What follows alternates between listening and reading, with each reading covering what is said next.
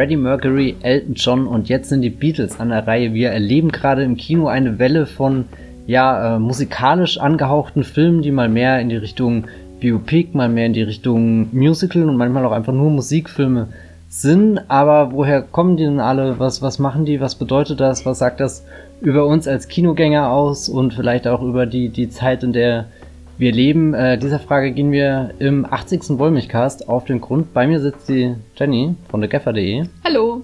Und ich bin der Matthias von das Filmfeuilleton. Wir wünschen euch sehr viel Spaß mit dieser Ausgabe des Wollmilchcasts und haben auch noch äh, zwei andere Filme mitgebracht. Nämlich einmal spricht Jenny über Hold Back the Dawn von 1941 und setzt damit ihre große Charles Boyer Retro fort und ich habe äh, den neuen Film von Pedro Almodovar gesehen, der ja in Cannes seine Premiere dieses Jahr hatte und nun auch bei uns in den deutschen Kinos angelaufen ist, nämlich Leid und Herrlichkeit. Wir wünschen euch sehr viel Spaß.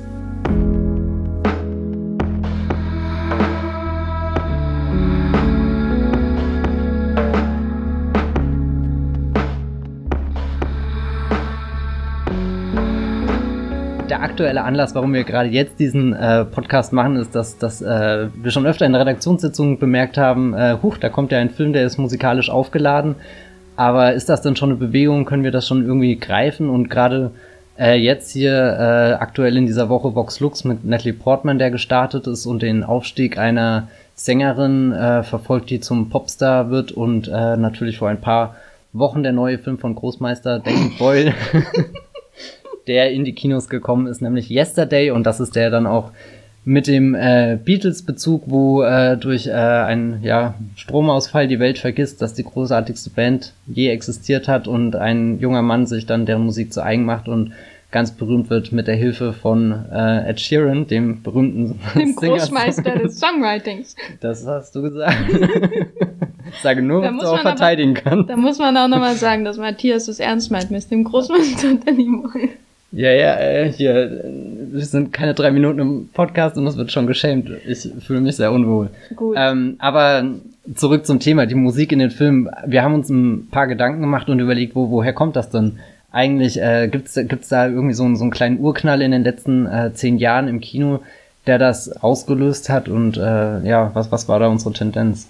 Also ich glaube, es ist äh, generell natürlich erstmal schwer zu sagen, weil es kommt immer irgendwie ein erfolgreiches Musical und dann kommen die Think Pieces, die sagen, das Musical zum Beispiel oder der Musikfilm, aber vor allem das Musical als Kunst- und Genreform ist nicht tot. Also das hat man immer nach Chicago gehabt oder eben nach Mamma Mia oder so.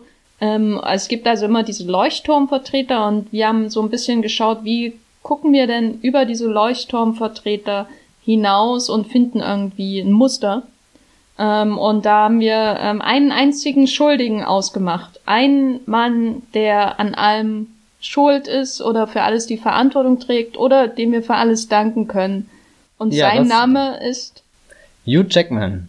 Hugh Jackman. Äh, Hugh Jackman hat 2012 einen folgenschweren Film in die Kinos gebracht. Er alleine war kein Regisseur beteiligt und er war auch nicht Waschkor beteiligt. Hey, hey, hey. Und zwar Les Miserables. Die große Musical-Verfilmung hat weltweit einen Haufen Geld eingespielt und hat überraschend wenig gekostet.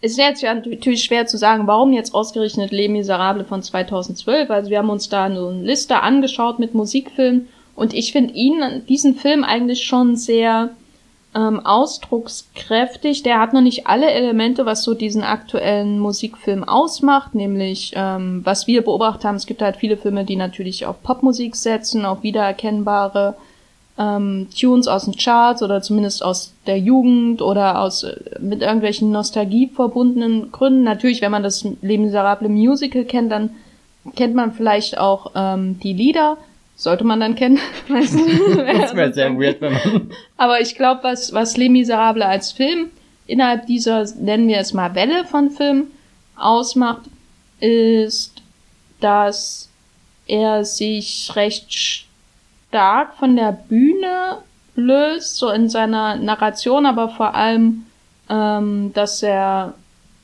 gleichzeitig klassisch wirkt, irgendwie, also irgendwie wie ein Oldschool-Musical, aber ähm, auch so völlig übertriebene, ähm, keine Angst vor völlig übertriebenen Momenten hat, in denen Russell Crowe irgendwie total losschreit und nicht singen kann. Also dieses Imperfekte finde ich hm. durchaus wichtig bei Les Miserables, dass man nicht na gut, ich meine, man hat auch bei Phantom der Oper mit Gerard Butler das äh, inhärent Imperfekte beim Gesang, aber ich finde, äh, bei, bei Russell Crowe wurde es ja schon mimifiziert und er kam da vielleicht auch genau im richtigen Moment, um damit das nicht einfach nur ein Kritikpunkt wird, sondern irgendwie ein Grund, auch diesen Film zu mögen, vielleicht in seiner nicht ganz perfekten Art.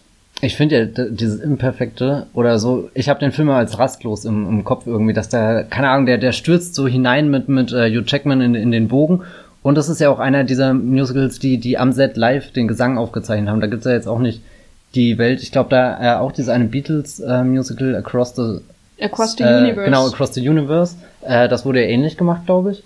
Mm, aber dann ist, äh, also so, so, so, er stürzt äh, richtig da hinein und, und bringt uns in Anführungsstrichen ungefiltert diesen Gesang vom, vom Set mit. Ich meine, natürlich äh, schauen da sehr viele Sound-Supervisor nochmal drüber, um äh, das Röhren von Russell Crowes Stimme so lieblich wie möglich zu machen. Und ich, ich finde ihn perfekt besetzt, also für diesen Part. Ich, ich werde nie verstehen, wo, wo, warum, warum da so, so, so viel Häme manchmal ausgepackt wird. Äh, keine, also so, so eher Hugh Jackman und auch in Hathaway, die ja dafür einen Oscar bekommen hat, was ja, glaube ich, auch ganz wichtig ist, dass diese äh, musikalisch aufgeladenen Filme ja äh, nicht nur erfolgreich sind, sondern auch äh, teilweise richtige prestigeträchtige Projekte, die umgesetzt werden mit einem gewissen Blickwinkel auf die Awards, die es mir später bestimmt bei dem einen oder anderen Film noch rausfinden werden. Genau, man könnte jetzt sagen, ähm, Les Miserables hätte ebenso gut einfach nur ein weiteres ähm, äh, Chicago sein können, also ein Film, der ausreißt, der seine Zuschauer findet und seine Oscars.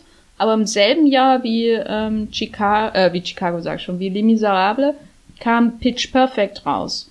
Der, ähm, den habe ich noch nicht gesehen. Ich habe keine Pitch Perfect Filme gesehen, muss ich sagen. Ähm, wie würdest du die denn einordnen als Musikfilm?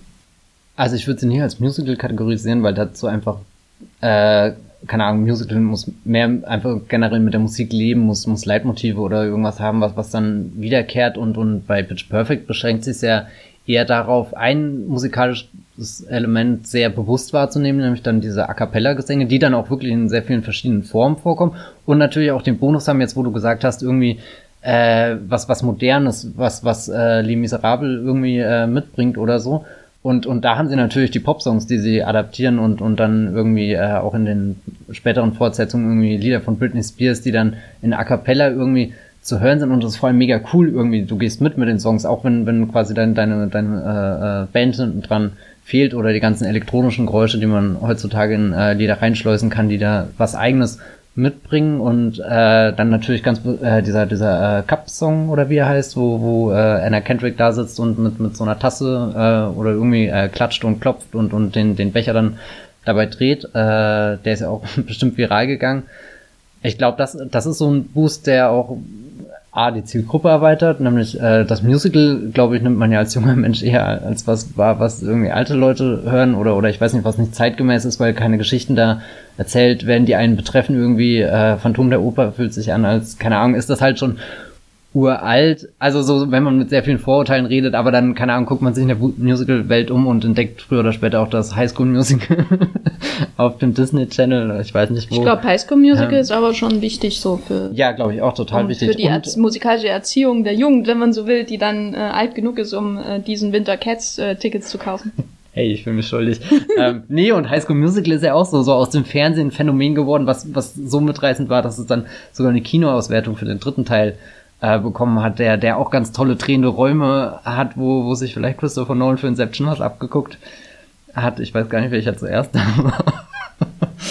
ähm, aber wir schweifen ab. Ähm, hier, ich sehe auch noch, da war Tom Cruise, der sich musikalisch äh, 2012 äh, in Rock of Ages versucht hat dann aber eher ein Flop, haben wir vorhin festgestellt und, und definitiv nicht so ausschlaggebend für jetzt, aber halt trotzdem auch äh, die, die Anziehungskraft, die solche Projekte auch an, an große Stars haben. Also so irgendwie Pitch Perfect, der, der absolute Überraschungshit, Lemmy irgendwie das, das einigermaßen, äh, du holst den Oscar-Gewinner, äh, hier äh, The King's Speech hat er äh, Tom Hooper davor gemacht, den holst du und, und äh, versammelst das aber eben auch mit sehr viel Star Power bei Rock of Ages. Und ich meine, Hugh Jackman ist ja auch kein Unbekannter Music. Also gerade Hugh Jackman als hat ja eine Vergangenheit als äh, Sänger hier mit äh, tollen Stücken. Ja, und ich glaube, seine Oscar-Nummer ist dafür auch sehr wichtig. Weil Stimmt, da wann- hat er ja auch, die? die? war ja, ich glaube 2009 oder so, oder Okay, noch ja. früher. Ähm, der, da hat er ja auch mit Anne Hathaway Mhm. gesungen. Und ähm, du hast schon High School Musical erwähnt, also ich glaube, ähm, man darf natürlich bei diesem ganzen Gespräch nicht so die, die kleine Mattscheibe äh, unter den Tisch fallen lassen, weil ich glaube, für die generelle Beliebtheit des Formats waren schon Sachen wie High School Musical, ähm, Camp Rock oder aber auch ähm, Glee enorm Ja. wichtig einfach. Ähm, die haben die Zielgruppe aufgefangen ähm, und vielleicht auch ein, ähm, den einen oder anderen über, überzeugt, dass es dafür eine Zielgruppe gibt, die vielleicht auch ins Kino gehen würde. Ähm, aber in den Folgejahren kamen dann eben ähm, vermehrt Filme. Also ich glaube, ein Jahr, ein Jahr später kam dann eben schon Frozen, was ich glaube ähm, sehr wichtig ist, weil ich hab, ich krieg zum Beispiel nie irgendwas mit, was für Lieder in Disney-Filmen gesungen wird. Aber Let It Go, da kam es ja nicht dran vorbei. Der hat ja irgendwie die, alles über überschritten, was so die die ähm, die Zielgruppengrenzen betrifft, ne, von so einem Disney-Animationsfilm. Der wurde ja auch zu so einem echten Phänomen. Ähm, Frozen und das Lied vor allem natürlich. Ähm, und dann kam, wir haben schon Begin Again genannt, äh, für, also so ein kleinerer Film, vielleicht so ein Proto-Yesterday. Äh, dann äh, kam später Into the Woods äh, von Mhm. unserem äh, Meister-Musical ähm, Schmied Rob Marshall.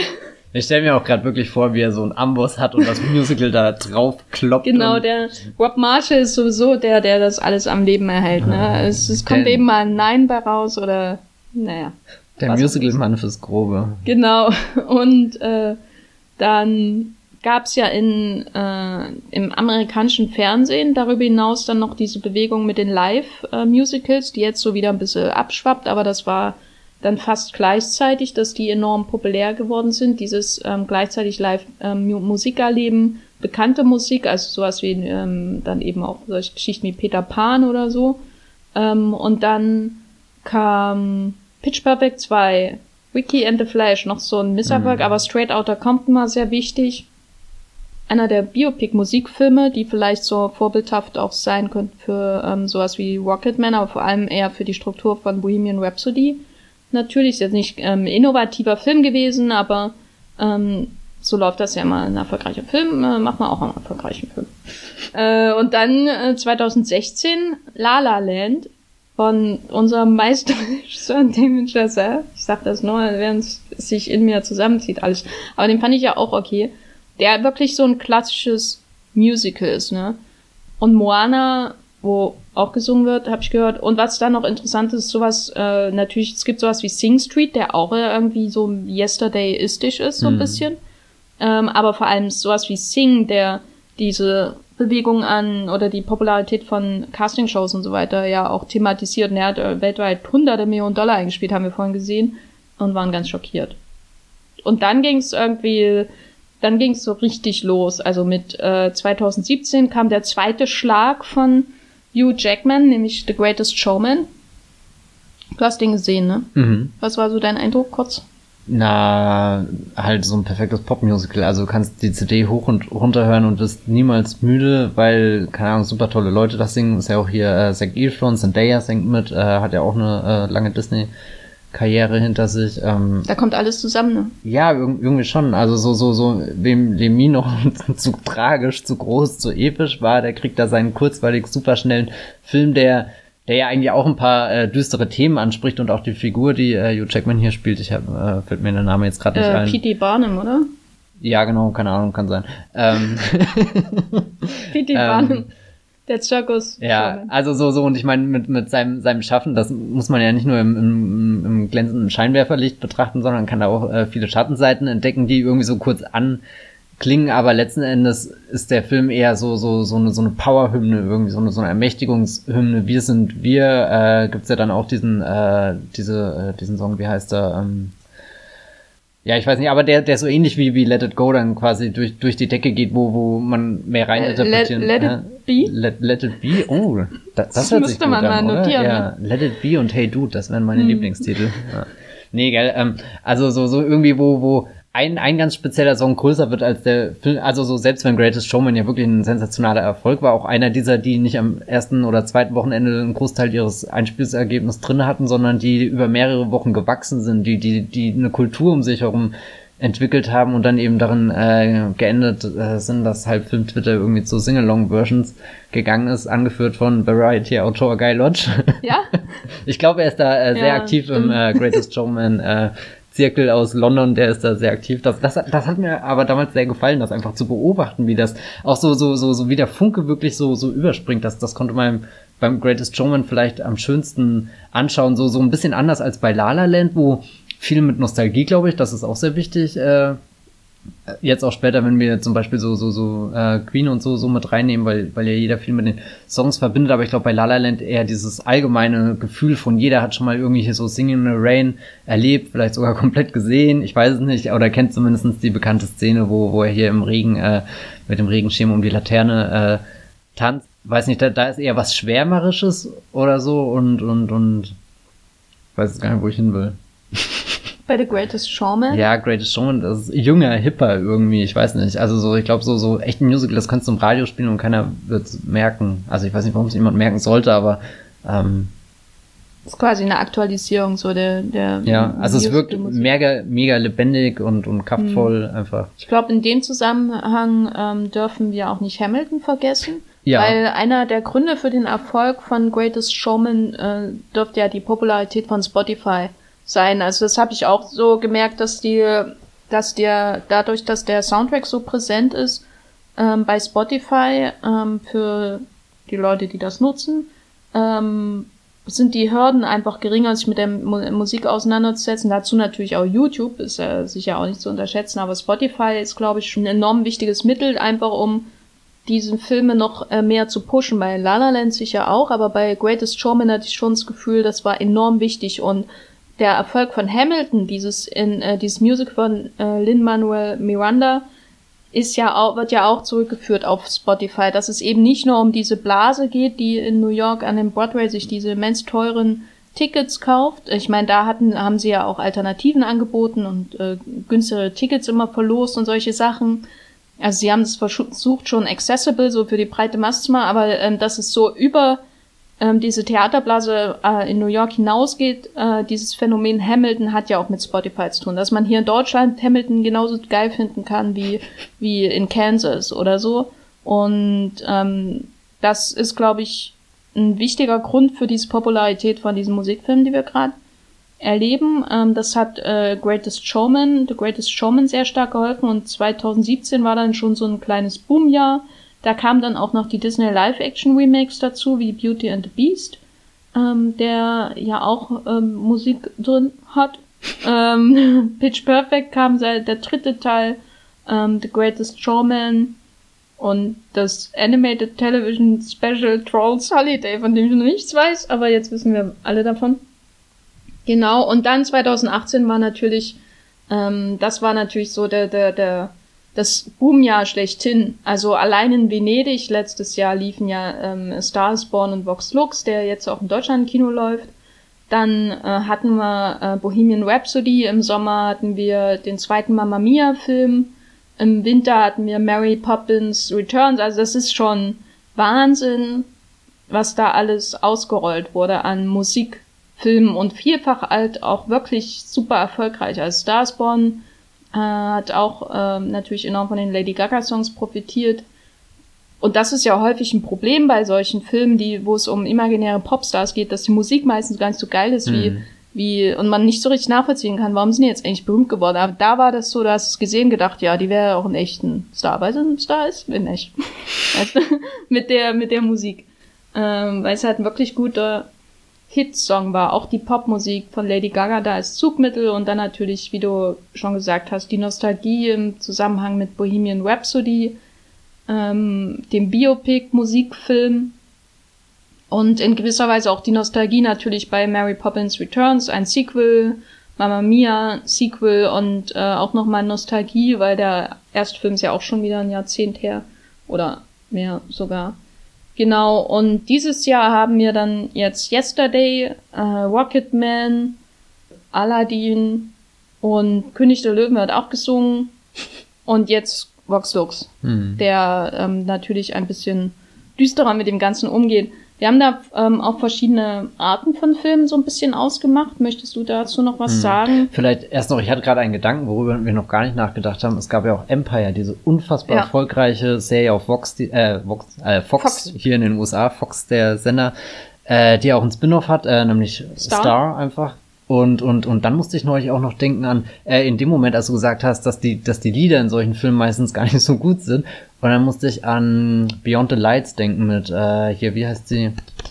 Google the War? Google Better Raw, ja, genau. Ähm, ja, ja, nee. Ähm, und, und das ist so, so einer dieser Filme, die habe ich gesehen und habe mir danach zwei Songs in die Playlist gepackt irgendwie und, und, und festgestellt, dass ich das später auch wieder gemacht habe. Ich glaube, bei Spotify, mein erster Song, den ich mir halt 2017 oder wann vorgemerkt habe, ist dann hier der, der Greatest Showman irgendwie gewesen, den ich reingetan habe oder in welchem Jahr auch immer kam, 2018. Beyond the Lights möchte ich auch wirklich nochmal allen ans Herz ja. legen, weil der ist für mich so ein bisschen wie das gelungene Starsborn, ohne dass er sich so sehr an der Originalstory von Starsborn auffängt. Also ja, genauso viele Emotionen. Genau, aber es wirkt halt origineller trotz allem. Äh, ja, schöner, schöner ja. Film, kann ich auf jeden Fall empfehlen. Genau, aber jetzt, wo wir dann am Ende, also so, so quasi ist es nicht nur im Kino gewesen, sondern eben auch mit Empire oder so im, im Fernsehen. Auch äh, was, was Empire ja viel dabei hat, der Einblick in die Musikindustrie. Also das ist nicht nur Musicals sind, obwohl da ja schon irgendwie, keine Ahnung, so klar, La La Land beschäftigt sich auch mit dem Showbusiness und, und in, in Stars Born haben wir den Aufstieg und Abstieg oder so von Popstars.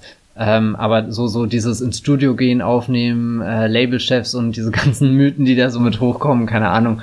Und, und das ganze Drama, was ja auch außerhalb der Kulissen dann stattgefunden hat bei der Serie. Aber äh, die, die, die drei groben Kategorien, die wir jetzt so, so ausgemacht haben, also es finden sich klassische Biopics wieder, das sind dann eben um Elton John oder, oder die Queen. Mitglieder mit dem Fokus auf Ray Mercury in Bohemian Rhapsody.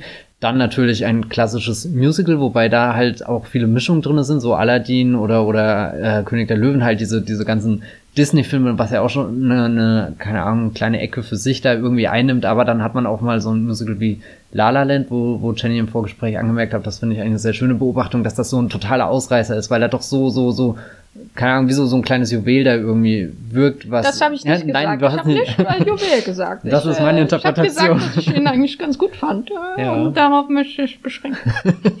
ja, nee, aber dass er doch sehr, sehr einmalig ist, ja. obwohl wir eben sehr viele, sondern dass eher der Trend eben zu, zu so einer Rockversion geht, eben wie äh, äh, äh, Greatest Showman. Und dann äh, als dritte Kategorie, also zum Biopic, zum Musical, dann einfach noch der ganz normale, oder was heißt ganz normale Musikfilm, der ja vielleicht der dienbarste Begriff ist, weil alles so ein bisschen ineinander überschwappt. Aber dann hat man zum Beispiel sowas wie den Yesterday, der ja eigentlich eine Richard Curtis Romcom, oder nicht Romcom, ja doch Romcom ja. ist, ähm, wie zum Rom, Beispiel Rom, Dram, Rom, Dramedy. romantische Dramödie, genau. was auch immer. Also so in der Tradition von Love Actually und, und About Time sind ja äh, Filme, die er inszeniert und geschrieben hat und dann irgendwie begleitend mit dabei ein musikalisches Element hat oder mich persönlich hat das zum Beispiel enttäuscht, dass es dann gar nicht so sehr um die Musik der Beatles ging, sondern dass es im Endeffekt austauschbar war. Es hätte jede andere Band auf dem Planeten verschwinden können und man hätte die Geschichte genauso zählen können, ja. Was wäre, wenn Oasis ja. verschwunden und Schwupp weg war? Ja, dann, dann hätte es nie Wonderwall gegeben, gell? Hm. Das wäre auch verrückt. Was kennst du dieses eine Lied nicht? das wäre ein kurzer Dialog. Nein, nicht, ich habe ich hab auch ein Oasis-Album zu Hause so. Ja, und es gäbe nicht diese ganzen Think Pieces, äh, der Hass zwischen den genau. äh, Oasis-Mitgliedern. Aber stell dir mal eine Welt ohne Oasis vor, in dem Blur die größte Band auf dem Planeten ist. Ich kenne halt von Blur nur den zweiten Song, den sie gemacht haben und weiß nicht mehr, Meinst was du Song 2? Ja, genau. Gut, hier, die Musikkenner ja, am Start. Den konnte man früher auf äh, Guitar Hero spielen. Das war äh, immer der Song, der so. Äh, ich kenne das, glaube ich, von der FIFA 98 Werbung oder irgendein Computer. Ist der so alt? Äh, ja, der ist aus den 90 Aber ähm, jedenfalls, Song 2 ist ein guter Song, sollt ihr immer hören.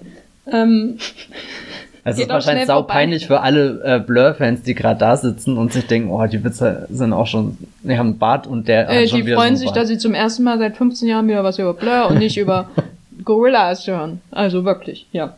So, ähm, aber jetzt haben wir diese ganzen Filme und wir wollen nur, um unsere These zu unterstreichen, dass wir da eine Welle haben, nochmal sagen, dass dieses Jahr Cats kommt. Cats ist auch von Tom Hooper, dem großen Regisseur hinter Les Miserables. Dem Großmeister? Oder packst du den nicht in dieselbe ähm, Kategorie wie Herrn äh, Großmeister Boy? ich finde ja auch nicht, also so Boyle ist ja eigentlich auch nur ein kleiner Großmeister. Wenn, wenn ein kleiner Großmeister. kleiner Großmeister. So, ich meine, so Großmeister Nolan, Ist da hat ein er Kleinmeister oder ein Großlehrling? Ich weiß nicht. Oh, irgendwie, ich fühle mich so, als hätte ich mich hier in irgendwas reingeritten in diesem Podcast, wo ich nie wieder rauskomme. Es geht um einen Danny Boyle-Film, Matthias. Stell dir mal vor, wir machen einen Danny Boyle-Podcast. Ja. Ich glaube, dann müssen wir auf dem Boden sitzen, weil ich ständig umschlüpfe. Genau, das Meisterwerk Cats, über das im Trailer haben wir ja schon im letzten Podcast über Der König der Löwen geredet, ne? Den anderen Genau, Katzenfilm. Dann kommt Frozen 2. Ähm, das ist natürlich auch interessant für Menschen, glaube ich. Und dann aber nächstes Jahr ähm, wird quasi der, der, der Lin-Manuel äh, Miranda ähm, Hype äh, Train äh, äh, in seinen Anfangsbahnhof äh, wieder einfahren. Nämlich sein erstes Musical, sein richtig großes erstes Musical war ja In the Heights. Danach kam Ham Hamilton und bis Hamilton verfilmt wird, wird es wahrscheinlich noch 30 Jahre dauern, so ähnlich wie bei Cats, aber er wird halt 2020 In the Heights als Kinofilm äh, äh, rausbringen. Und er war ja zwischenzeitlich auch hier bei Moana oder so beteiligt. war- also so, genau, so er, er und bei gestaltet Mary diese Poppins. auch mit. Ja. Dann äh, kommt natürlich äh, vom Großmeister. Großmeister Steven Spielberg nochmal Ja, hier zu also das ist betonen, wirklich- was, das ist ein was, Großmeister, Was wirklich ein liebe Großmeister Leute. ist. Ähm, völlig unironisch. Ähm, nächstes Jahr, im Dezember leider erst, ähm, West Side Story, ein äh, Remake, wo ich mir ja erwarte, dass der so ein bisschen eher in Richtung La La Land, nicht, dass ich die beiden Filmemacher jemals wirklich vergleichen würde, aber äh, eher in der, dass der Tanz im Vordergrund steht und natürlich auch der Gesang und ähm, dass es nicht so darum geht, wir müssen uns jetzt an irgendeiner aktuellen Popbewegung anhängen oder irgendwas in der Art. Ich glaube, Steven Spielberg ist zu leidenschaftlich involviert in dieses Projekt, als dass er da, da spontan auf den Trend aufspringt, oder? Ja, das will ich hoffen. Genau, und dann kommen ähm, sowas wie Sing 2 natürlich und äh, viele, viele mehr. Und es wird niemals aufhören, möchte ich damit sagen. Und nun haben wir diese ganzen Filme und wir haben schon überlegt, warum ist denn das so? Aber wir haben noch nicht so richtig überlegt, warum schauen wir die denn jetzt so gerne? Was ist das, was sie uns bieten? Also wir haben bei, bei Bohemian Rhapsody über die Nostalgie gesprochen.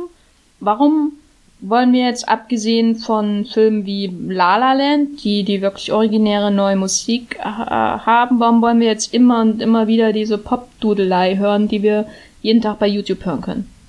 Also ich meine jetzt wirklich bekannte Sachen wie, wie Elton John, ähm, Queen. Im Grunde sind die ja verfügbar, ne? Also was ist das Aber nicht in der remasterten Version, die rauskommt, wenn Nicht- der Film in den Kinos war. nicht gelipsingt von äh, Rami Malek? Dessen Stimme ja dann irgendwie auch, also es ist ja sehr bizarr, dass, dass wir ja gar nicht das Original Queen hören, sondern dann eine Mischung, wo digital fünf Stimmen aufeinandergelegt sind oder jetzt Taron Egerton, Edgerton, wie auch immer, der es ja auch irgendwie toll macht, aber ja eigentlich schon wieder was Neues damit erschafft, wo ich mir dann auch sicher bin, wer wächst denn jetzt mit dem Rocketman Soundtrack auf und hört dann irgendwann die, die alten Elton John Sachen und denkt sich, ja, okay, kein Vergleich dazu. Aber wo du sagst, ähm, die machen was Neues, hat das vielleicht auch mit der, ich weiß nicht, wie die Popularität aktuell ist, aber eine Weile lang war es ja super populär, auch ähm, das in den eigenen Alltag so ein bisschen unterzubringen mit diesen ganzen Spielen, die es dazu, Videospielen, die es dazu gab, wo man singen musste. Ach so, ja, Singstar geht Äh, weil genau, das ist ja. mir bei Yesterday wieder natürlich aufgefallen, weil ich habe natürlich dreimal Rockband Beatles durchgespielt. Das einzige Spiel, was ich glaube ich jemals wirklich durchgespielt habe, abgesehen von Red Dead Redemption. Äh, meine zwei Interessen sind abgesteckt. Ich meine, kurz gesagt, Leute mögen Musik. Das ist natürlich ein guter Grund, äh, diese Filme erfolgreich zu machen. Aber ähm, dieses kommunale, wir gehen da jetzt rein und erleben das mit anderen nochmal im Kino nach äh, scheint ja schon bei vielen, vielen Filmen so der ähm, das zu sein, was wirklich zieht, weil es ja schon häufig so ein Wiedererkennen von bestimmten bekannten Sachen ist. Ne? Und wir haben ja vorhin auch irgend drüber geredet, dass es so, so ein historischer Moment ist, den man einfach zum ersten Mal oder wieder erlebt, je nachdem, also wie es Menschen gibt, die die Mondlandung damals im Fernsehen gesehen haben und andere, die nur davon erzählt bekommen haben und die schauen sich jetzt irgendwie First Man an und schauen sich Apollo 11 die Doku ergänzen Du musst es nochmal ne? First Man erwähnen. Unbedingt nochmal First Man erwähnen. First Man, der ja auch so ein halbes Musical ist, wenn dann die Raumschiffe tanzen. Und da hat ja auch schon so ein anderer Regisseur irgendwie Raumschiffe tanzen lassen zu Moldau. Wer war das denn? Danny Boyle. Aber so, so, so, und, und, und jetzt tauchen wir ein nochmal und erleben Freddie Mercury, wie er da das äh, große Live-Aid-Konzert, was wir uns ja wirklich exakt so auf YouTube anschauen können, äh, mit weniger Greenscreen-Effekten und, und der, der. Und mit der, Freddie Mercury. Ja, genau, und mit, mit, mit Freddie Mercury. Also es ist ein bisschen bizarr, es ist dieses Event nachstellen. Und wir haben ja, äh, es passt sehr gut zum Podcast letzte Woche, wo wir auch über den König der Löwen, äh, wo wir den so als dieses ultimative Disney-Event der, der Menschen äh, definiert haben, die halt in den 90ern den Film gesehen haben und wo, wo Disney das jetzt, jetzt nochmal ermöglicht, irgendwie da einzutauchen mit ein bisschen einer geupdateten Form. Es sieht anders aus und, und fühlt sich vielleicht auch anders an, aber im Kern ist ja die Musik das, was das Kino dann hier zum, zum äh, keine Ahnung, ins, nicht ins Banken bringt, aber zum Beben irgendwie und, und da wird man dann mitgerissen und ich glaube, das was ähnliches hat man auch, wenn man jetzt hier in die, diese Filmogra äh, Filmografien, sage ich, in die Biografien eintaucht von den äh, äh, Künstlern, die man früher ähm, als Poster an der Wand hängen hatte oder, oder jetzt ganz neu entdeckt im Spotify-Mix der Woche. Ich finde es halt interessant auch, ähm, dass wir jetzt fast ausschließlich über ähm, Kinofilme geredet haben, nicht über Streaming-Filme. Also du hast ja vorhin im Vorgespräch noch The Dirt genannt, diesen genau. Motley Crue-Film, der ungefähr 20 Stunden äh, Thema war und dann war verschwunden. Das waren schlimme 20 Stunden. Aber im Großen und Ganzen, also es gibt sicher immer Ausnahmen, aber im Großen und Ganzen geht es bei diesem Musikfilm schon darum, ins Kino zu gehen. Wir, wir reden immer so viel über, ja, niemand mehr geht, niemand geht ins Kino, außer es gibt irgendwie Blockbuster, aber wir können schon mal festhalten, Leute gehen ins Kino, wenn sie gemeinschaftlich Musikfilme erleben. sehen können, ja. erleben können, weil ähm, das muss ich auch sagen, als ich damals bei La La Land war, es war eine der wenigen Vorstellungen, ähm, jetzt so reguläre Kinovorstellungen, nicht gerade eine Mini-Kino oder so, die wirklich ähm, komplett voll waren. Die andere, die, an die ich mich noch erinnern kann, äh, so aus den letzten Jahren ist Roma, einfach weil der war auch komplett voll und es war einfach sehr schwer, den sonst zu schauen im Kino. Das musstest du sehen im Kino und das wussten alle. Und bei La La Land habe ich das Gefühl gehabt, dass es ähnlich war und dieses äh, gemeinschaftlich äh, ähm, immer und immer wieder The Greatest Showman erleben, was ja gerade auch eben in anderen Ländern ein Phänomen war. Ähm, dann haben wir, ich meine, Bohemian Rhapsody lief ja monatelang in den deutschen Kinos. Ich glaube, der läuft wahrscheinlich jetzt irgendwo gerade auch noch in Berlin im Kino, obwohl es ihn schon auf DVD gibt. Also dieses Kinoerlebnis zusammen mit der Musik, dieses Sounderlebnis, was dir ähm, dein oller äh, ähm, Fernseher zu Hause und Netflix wahrscheinlich nicht bieten kann, das scheint schon sehr wichtig zu sein, obwohl ich bisher jetzt zumindest noch nicht so was erlebt habe, dass die Leute so mitgehen wie bei Rocky Horror Picture Show. Also so extrem Außer es ist jetzt wirklich eine hm. Singalong-Version. Aber dieses, man, man ist ja wie im Konzert, ne? Ich meine, es gehen ja auch Leute in ähm, übertragene Opern-Vorstellungen äh, in, in den großen äh, Multiplex-Ketten. Das scheint schon ein wichtiger Grund zu sein. Naja, bei den Opern hätte ich jetzt in erster Linie gesagt, da, da ist es halt was, was man sonst nicht vor der Haustür hat oder so. Also so, da ist es eher der Service der Übertragung, der, der den Kinogang Aber es wären jeden Tag, äh, nicht jeden Tag, aber als ich noch im Fernseher hatte, einen regulären Anschluss, wurden bei Dreisat auch immer Opern mhm. an, äh, übertragen. Weißt aber okay. wann würdest du dich ernsthaft hinsetzen, um bei Dreisat mit deinem Sekt in der Hand eine, eine Oper anzuschauen auf deinem Fernseher? Das, dafür gehst du ins Cinestar und da wird dir der Sekt gereicht, bevor du reingehst. Oder in irgendeine andere Kette. Ich will ja keine Werbung machen für eine Kette. Geht ins UCI und ins Cinemax und und ins Sony Center, damit es nicht zumacht, bitte. Ja, zu spät. Ja, und du hast den vollen Sound dieser, dieser Kinoanlage, also irgendwas, was du zu Hause auf keinen Fall nachstellen kannst, das sei die Nachbarn klopfen gleich an der Tür und sagen, hallo, bitte leise machen, oder wohnst du auf dem Land und hast eine große Scheune und viel Platz und so. Ähm, ich weiß ja nicht, wie ihr da aufgestellt seid. Genau, also haben wir quasi implizit den Remake-Gedanken, das Neuerleben etwas äh, bereits Bekannten. Wir haben das Kino als ganz, ganz wichtiges Element bei diesen Filmen das ist natürlich schön. Also ich finde das schön. Ich finde es einfach schön, ja. weil es dann einfach eine, eine, Abwechslung gibt zu dem, was wir sonst so an ähm, Großproduktionen haben. Und so wenig ähm, ich Bohemian Rhapsody mag, so erfrischend finde ich, dass so ein Film 800 Millionen, 900, 900. Millionen Dollar einspielen kann weltweit. Was äh, ja nicht mal The Amazing Spider-Man 2, The Rise of Electro geschafft hat. Was ist denn das für ein unangebrachter Vergleich, wo doch gerade The Amazing Spider-Man 2, The Rise of Electro, einer der Filme ist, die wirklich einen Soundtrack haben, der, der schon fast zum eigenen Musical ist. Und dann ist ja interessant, dass du hier Mark Webb, Regisseur hast, der in 500 Days of Summer ja auch schon mit Musical-Einlagen gespielt hat und, und äh, Joseph Gordon-Levitt dann äh, durch die Stadt hat tanzen lassen, während Harrison Ford als Spiegelbild kam. Und jetzt ist da irgendwie so dieser Rise of Electro, wo Hans Zimmer die Magnificent Five versammelt hat, um, um hier äh, damals natürlich noch ganz geprägt von, von der Dubstep-Welle äh, eingestiegen ist und, und dann kommt Elektro auf den Times Square und, und wird dann mit hämmernden Bässen vorgestellt, äh, während, während irgendwie so, so ein Flüstern da, oh Gott, Jenny ist schon, habe ich das Gefühl, ist aus dem Raum raus. Ich mach schon meine Steuererklärung. ja, nee, aber also so äh, witziger Vergleich. Ich finde äh, Amazing Spider-Man 2 musikalisch echt super interessant. Jedenfalls hat Bohemian Rhapsody mehr Geld eingespielt als mancher Superhelden-Blockbuster, ja. wollte ich damit sagen. Und das finde ich einfach prinzipiell gut, dass andere Filme auch noch solche enormen Zahlen machen können. Auch wenn ich den Film hasse wie die Pest, der mich äh, aggro macht wie. Ja. Aber ich finde das eigentlich ein äh, Punkt, den wir ansprechen können. Es gibt zwar diese Musikfilme, aber mir persönlich ist dann halt gerade sowas wie, wie, wie Bohemian Rhapsody, da, da bin ich total ratlos, weil ich nichts über die Band erfahre, nichts über die Musik, die sie machen und, und ich bringe immer wieder dieses Beispiel von Love and Mercy, den wir äh, vorhin gar nicht äh, äh, aufgezählt haben von äh, das Biopic Brian Wilson mit äh, John Cusick und Paul Dano und zwei, zwei verschiedene Zeitstufen und er hat sehr viele tolle Szenen, wo er nicht nur eben äh, versucht, das Innere der Figur zu entschlüsseln, sondern auch das Ganze in Verbindung setzt mit äh, eben der Musik und und dann gibt's da ganz tolle Szenen, wo man einfach sieht, wie ist der Sound von von äh, von dem Album entstanden und und also hier die Pet Sounds, wie sind die entstanden? Was macht die so besonders? Warum ist das das Album, was nie wieder jemand vergessen hat? Warum hat das Musikgeschichte geschrieben und und und dann frage ich mich, wie es werden jetzt keine Biopics über unbekannte Künstler gemacht oder austauschbare Künstler, sondern eben über Elton John und äh, Queen, wo, wo einen ganz eigenen Sound haben.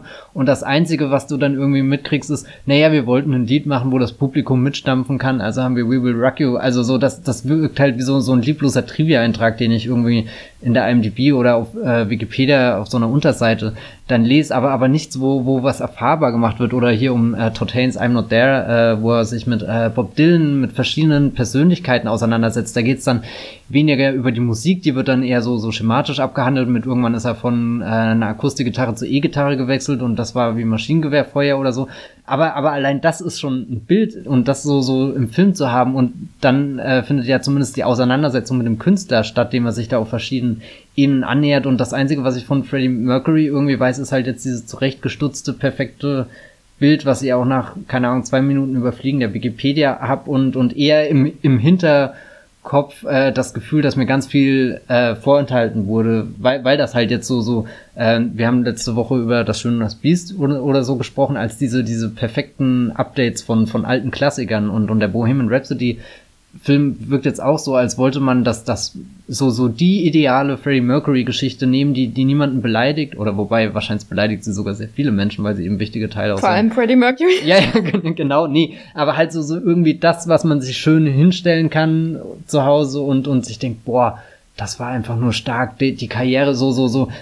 Es ist natürlich auch der Dramaturgie eines Films geschuldet, dass du irgendwie diese Auf- und Abstiegsgeschichte irgendwie haben musst, aber ich bin trotzdem der Meinung, dass man da, keine Ahnung, künstlerisch was wagen kann oder nicht. Oder um nochmal hier Danny Boyle zu nehmen, der mit Steve Jobs einfach drei zentrale Punkte aus seinem Leben herausgenommen hat und dann damit was äh, Entscheidendes über die Person, über sein Schaffen und so erzählt hat und, und all das schaffen halt diese Musikfilme nur bedingt, finde ich. Also halt jetzt speziell da ich, Bohemian Rhapsody. Da finde ich, ist ein, das ist ein guter Übergang für Yesterday, mhm. weil also es ist ja wirklich was Besonderes, dass ein Beatles-Film kommt. Ich meine, die rechte Lage hat sich insofern gelockert, dass die Rechte nicht mehr bei Michael Jackson liegen, ähm, aber sie sind immer noch enorm teuer. Also es hat ja einen Grund, warum es da nicht viele Filme gibt, eben nur sowas wie Across the Universe. Und den hier, das ist ja so ähnlich wie bei Led Zeppelin. Versuch mal einen Led Zeppelin-Film. Das schafft nur David O. Russell. Also ich wusste ja lange Zeit gar nicht, dass der Film von Danny Boyle ist. Äh, das habe ich überhaupt nicht mitbekommen. Äh, ich dachte nur, boah, da hat jemand mächtig Geld ausgegeben, um Beatles-Film zu machen. Klar, ist jetzt kein richtiger Beatles-Film, aber eher so wie so ein Jukebox-Musical, so ein bisschen so ähnlich wie Mamma Mia oder so. Irgendjemand mhm. anderes singt Lieder, die du liebst. Und da bin ich schon mal all in. Also, weil ich bin halt ein Beatles-Fan. Weil die sind nämlich besser als die Rolling Stones. Punkt. Und da wird auch nicht drüber diskutiert. Also hier schon gar nicht. Wir sind ja einer Meinung. Ja. Gut.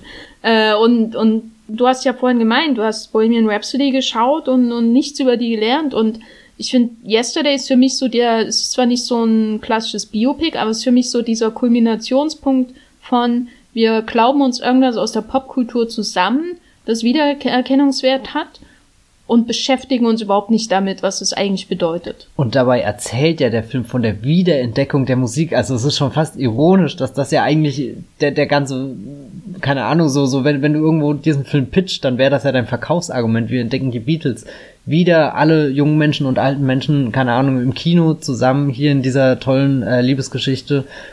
Also so, so irgendwie wird es halt nur auf diese Gags reduziert mit, oh, wir haben hier Singer-Songwriter Ed Sheeran, der ja eigentlich äh, mega talentiert ist und vielleicht in einer halben Stunde ein Lied schreiben kann, aber guck mal, jetzt ist da jemand anders, der kann es einfach schneller.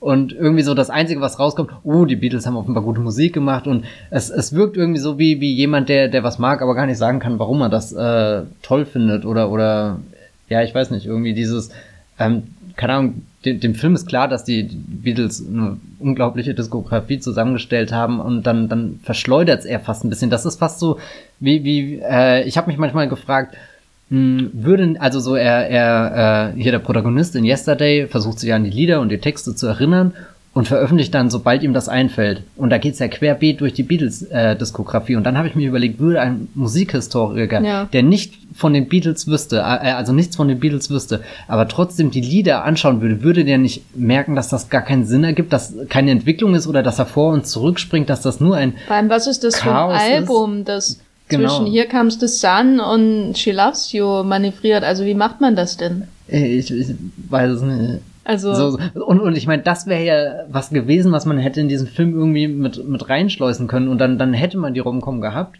und noch irgendwas äh, zusätzlich zu zu der Musik und und so geht's eher darum, dieses Abklappern von den keine Ahnung Dingen, die halt von den Beatles als erstes in die Popkultur eingegangen sind, dass du ein Yellow Submarine hochhältst und sehr unbefriedigend, das anzuschauen oder oder ich weiß nicht. Also eigentlich dachte ich, das wird ein perfekter Film. So, so was kann da schiefgehen an an dieser Kombination und dann lieber nochmal hier die Ron Howard-Doku hier, äh, ich mein, die er neulich hatte. ja, die ist ganz nett. Ja. So The Touring Years ja. war das, ne? Aber also die ist sogar sehr toll, finde ich. Also, ja, ja. ich meine, ich mag Ich war ein Ron Howard-Film. Entschuldigung für die Stimme, das weiß nicht, woher das jetzt kam. Ähm, aber ähm, was ist das natürlich bei dem Film interessant ist, ist, dass ähm, der Held ja eigentlich auch nichts mit den Beatles identifiziert, außer ein abstraktes, das ist gute Musik oder tolle Musik oder die beste Musik. Und das ist ja ein Grundproblem bei ihm. Ähm, und das ist auch was, wo ich das Gefühl hatte, da hätte der Film noch ähm, viel weitergehen können in der Frage, oder das ist ja das, wo der Bösewicht Ed Sheeran äh, mit der äh, Shape of You als Klingelton hat, ähm, ja auch so an, ihn so ein bisschen anpiekst. So, was bedeutet das denn? Wofür steht das jetzt? Und da kommt ja eigentlich keine relevante Antwort. Hm. Wer ist denn jetzt der Jude, beziehungsweise der Dude? Der Dude. äh, und und da habe ich mir schon erwartet, dass das hätte ja noch viel weitergehen können, dass er eigentlich erst am Anfang nichts damit identifiziert, aber vielleicht sich trotzdem irgendwie wiederfindet in der Musik dann irgendwann und dadurch die Beatles, Beatles aktualisiert für ein neues Zeitalter oder so. Aber der einzige Moment, wo das ja im Grunde passiert im ganzen Film, ist, äh, wenn er dann äh Help äh, singt auf dem äh, möchte gern Abbey Road Studio da am ja. Strand. Aber es ist auch so ein Moment, der schnell wieder fallen gelassen hm. wird. Was ich noch manchmal dachte hier, wenn, es wird ja dann manchmal so, äh, wenn, wenn er nach den Bildern von Eleanor Rigby sucht und, und dann diese Kirche sieht und dann diese Frau, die da steht und dann ist ja später, dass Lily Collins irgend, äh, nicht Lily Collins, äh, Lily James, pardon. Kann man leicht verwechseln. Echt, finde ich ja überhaupt nicht. also Lily James äh, hier aus äh, Cinderella. Die eine ist die Tochter ne? von einem hervorragenden Drummer und die andere nicht. Ist Lily James die Tochter von einem Drummer? Matthias. da sieht man, es fehlt ich das Phil Collins Biopic. Es fehlt vor allem das Genesis, äh, die Early Years, äh, Peter Early Gabriel äh, Biopic, wo die The Lamb Lies Down on Broadway äh, verfilmt. Na, vielleicht macht er selber, äh, Ron Howard als nächstes. Hat oh er gerade hier seinen, seinen Pavarotti-Film? Ich glaube dann, äh, wenn Ron Howard auf einem Fahrstuhl Schacht fällt bevor er zum Dreh geht, dann äh, war ich das auf jeden Fall nicht. Was hast du denn für kranke Vorstellungen? Also Ron Howard ist der liebste Mensch irgendwie in Hollywood. Ich mag Ron Howard auch, aber ich mag die, äh, die, äh, die, die frühen Jahre von Genesis wesentlich mehr als Ron Howard. So. Na gut. Ja. Aber Lily James und genau äh, und und sie taucht ja in diesen Bildern auf, also so wo wo so irgendwie so so ein Grundwerk gelegt ist, um die Musik noch ein bisschen mehr mit der Handlung oder den den den Konflikten der Figuren verschwimmen zu lassen, dass es nicht ganz austauschbar wird, aber ja, ich weiß nicht, es ist dann glaube ich eher so so ein glückliches Beiprodukt von äh, äh, äh, Danny Boyles äh, sehr ekstatischem Schnitt oder so, was dann, dass, dass das dann irgendwie da so rauskommt und weiß nicht, jemand anderes hätte das einfach links liegen lassen und das wäre gar nicht drin. Also so eher so ein zufälliges Experiment, was äh, ganz glücklich ist nebenbei, aber. Ich fand, sie war auch eine sehr undank, also sie hatte wirklich eine undankbare Rolle, die sie einfach ausfüllt, weil sie Lily James ist und sie immer in diesen Rollen besetzt wird, wo sie einfach leuchten muss und keinen Charakter hat, außer ich bin eine Grundschullehrerin oder was auch immer sie da macht. Ähm, und das war so ein klassischer Richard Curtis Charakter, aber einer von den schlechteren weiblichen Richard Curtis Charakteren. Also wenn man ähm, sie mit Andy McDowell in ähm, Vier Hochzeiten und ein Todesfall vergleicht oder mit äh, hier Julia Roberts in Notting Hill oder so. Also er, er hat häufig so, so, so innerlich leuchtende Frauenfiguren, die ihre, ihre Männer anziehen wie so, wie die Motte zum Licht. Aber hinter diesen Leuchten ist meistens nicht so viel, außer dass sie irgendwie abgehoben sind und der Mann da noch schwer ran kann, so eben wie der Hollywood-Star Julia Roberts in Notting Hill oder so. Oder eben äh, der verduttelte äh, Hugh Grant. Das Einzige, was ich interessant fand an Yesterday, war, dass er die Rollen vertauscht hat. Und er der große Popstar ist ähm, und sie sein Best Friend. Also das war eigentlich so, also da habe ich mich schon irgendwie minimal drüber gefreut, weil das diese Figurendynamik normalerweise umgetauscht funktioniert ähm, bei solchen ähm, Romcoms oder so aber ihre Rolle war so undankbar und blass, äh, das fand ich auch einfach schade. Und ja, also auch, auch was mich auch genervt hat, ist, dass selbst für einen Danny Boyle-Film noch recht blass war alles. Also ich ähm, auch nie vor das allem Gefühl bei einem, gehabt, dass das sein Film wirklich vor allem ist. Vor allem angesichts der, der Beatles und was die visuell einfach hergeben im Laufe ihrer Karriere, äh, hat der ja gar nichts draus gemacht, außer dass der einmal vor LED-Bildschirm rumlatscht und das ist so der, das Höhe, die Höhe der Gefühle. Aber wir können ja langsam übergehen zu Vox hm. Lux. Ich dachte gerade irgendwie so ein schöner Übergang oder, oder was, was die beiden Filme gemeinsam haben. Sie kommentieren ja auch irgendwie so dieses Musikgeschäft an sich. In, in Yesterday gibt's die total übertriebene Figur von Kate McKinnon. Genau, Kate McKinnon. Die, also eigentlich äh, lese ich Kate McKinnon in so einer Rolle und denke, das ist perfekt, aber in Yesterday, weiß nicht, das hat mir gar keinen Spaß gemacht, sie da anzuschauen. ein schlechter SNL-Sketch. Ja, und sie ist halt immer so, keine Ahnung, 10 Grad drüber oder, oder drunter, ja. oder ich, ich weiß es nicht. Ich will keine, keine Romcom sehen, die insgeheim eine Satire sein möchte, die so, so ganz böse und weiß nicht was ist irgendwie und dann fast schon zynisch. Nee, das äh, geht vorne und hinten nicht auf. Aber zumindestens genau, da haben wir den Übergang zu Fox Lux, der, äh, ja, keine Ahnung, also das ist eher ein Film, der alles irgendwie abdeckt, was im 21. Jahrhundert je passiert ist. Also er beginnt mit einem Amoklauf und dieser Amoklauf erschüttert das Leben von zwei Schwestern und äh, in Reaktion darauf, um das zu verarbeiten, das Trauma, ähm, komponieren sie ein Lied. Und dieses Lied äh, sorgt dafür, dass die eine Schwestern wirklich über Nacht irgendwie zum Superstar wird. Im, im Film wird das ein bisschen umschrieben mit äh, die, die Hymne einer trauernden Nation oder irgendwie sowas. Ähm, also so, so sprich also auch, wo dieses eine Lied den Zeitgeist trifft und, und ganz viele in den Menschen auslöst und dann in der zweiten Hälfte des Films wird sie gespielt von Natalie Portman. Mich hat das so ein bisschen erinnert, weil ich habe mich da dann, ich habe mir dann überlegt, ähm, diese Berühmtheit durch die Hymne passiert ja Ende der 90er, weil das ist ja so ein Columbine-Verschnitt, mhm. ähm, Ereignis, was er da ähm, verarbeitet. Da habe ich überlegt, äh, wäre das überhaupt so möglich gewesen, so ein kleines Lied, so schnell, so groß. Woran es mich dann erinnert hat von seinem Effekt, ist so ein bisschen dieses, ähm, diese Reden, die John Stewart zum Beispiel nach ähm, 9-11 gehalten hat. Und das ist ja heute immer, so ist ja quasi ein eigenes Genre geworden, wo Leute der, des öffentlichen Lebens, oft Late-Night-Moderatoren oder so, so aus sich herauskommen und einfach sagen, wie sie sich fühlen nach irgendeiner Tragödie und das wird dann unglaublich oft geshared, weil sich alle darin wieder entdecken und das nochmal quasi kathartisch durchleben können, dass jemand ihre Gefühle ausspricht und auch so ein bisschen Sense spricht, also so ein bisschen auch mit einer rationalen Note, ähm, was ja auch bei Jon Stewart oder bei Letterman nach 9-11 war. Und daran hat's mich dann erinnert, weil ich konnte nicht so richtig die, die Real-Life-Parallele finden zu einem Song über eine Tragödie, der übelst erfolgreich wird. Aber so von dieser Moment, äh, dieses, dieses menschliche Drang, sich ja in so einer Äußerung eines Gefühls wiederzufinden, das konnte ich zum Beispiel in diesen, diesen Ansprachen wieder entdecken. Hm. So konnte ich mir zumindest erklären, wie, wie, wie ihre Popularität zustande kommen könnte. Weil, weil das ist so eine, ich glaube, eine Sehnsucht bei vielen Menschen, die die Medien dann halt ähm, decken. Na, und sie ist dann halt irgendwie die Figur, die überlebt hat und es geschafft hat, irgendwie für alle anderen, die, die es entweder nicht konnten oder die, die, keine Ahnung, außen rum saßen und, und nicht eingreifen konnten und, und ja, ist halt die Frage, was erzählt er, oder, keine Ahnung, also so irgendwie habe ich das Gefühl, Vox Lux ist ein Film, den können wir aus tausend Perspektiven irgendwie anschauen. Und trotzdem nichts sehen. hey, nee, aber da, da könnte man ja zum Beispiel das, das äh, erste Argument, ich finde diesen Song klasse. Seitdem ich diesen Film gehört habe, höre ich beide Versionen, sowohl die, die erste als auch die zweite, die ganze Zeit auf Spotify.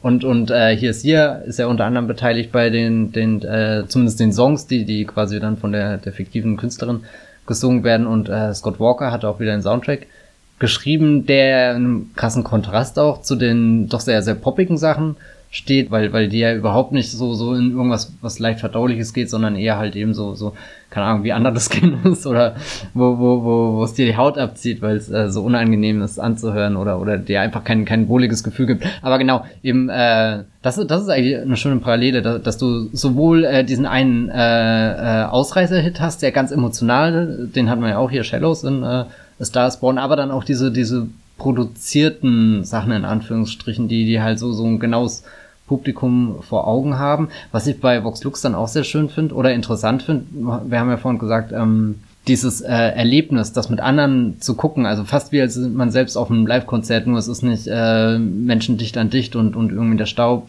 beim Freiluftkonzert oder irgendwie so oder der Boden klebt in der Halle, keine Ahnung, man sitzt im Kino und, und kann zum Not schnell auf Toilette gehen und das ist kein Problem. Aber irgendwie, dass äh, Vox Lux dieses, dieses Rohe mitbringt, weil am Ende bei diesem letzten großen Konzert, auf der, dass der Film irgendwie so hinsteuert, hatte ich das Gefühl, dass die Lieder nicht wie bei Bohemian Rhapsody oder so jetzt perfekt angepasst sind auf die Möglichkeiten, die man in einer Kinoanlage hat, sondern dass da auch übersteuert wird, dass da Kratzen ist, dass irgendwie so, so, so, ich weiß nicht, halt dieses, äh, ich glaube, bei keinem Live-Konzert hat man eine perfekte Akustik, aber halt das Erlebnis an sich, man ist dann so in der Musik drinne, dass das alles irgendwie ähm, stimmig ist und, und für den Moment äh, nicht besser sein könnte und, und genau, keine Ahnung, dieses fast schon vielleicht wieder dieses Rastlose, was Les Miserables ganz am Anfang äh, unseres Podcasts hatte, äh, kommt dann quasi in äh, Vox Lux, äh, sein Ein wunderschöner Kreis. Ja, ja, ich ja. muss nur sagen, dass ich ähm, das am Ende von Vox Lux furchtbar fand.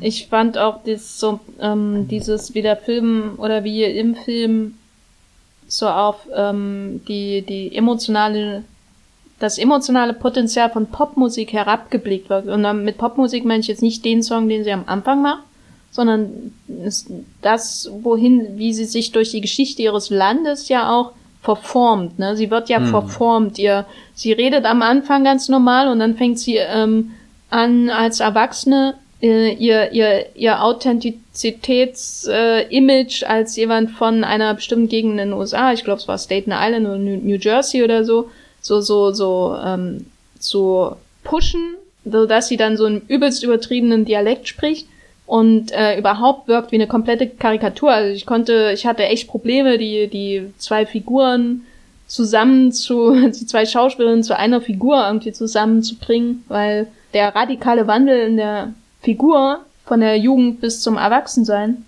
sich ja eigentlich nur durch eine komplette Verachtung des Pop-Zirkus äh, erklären lässt.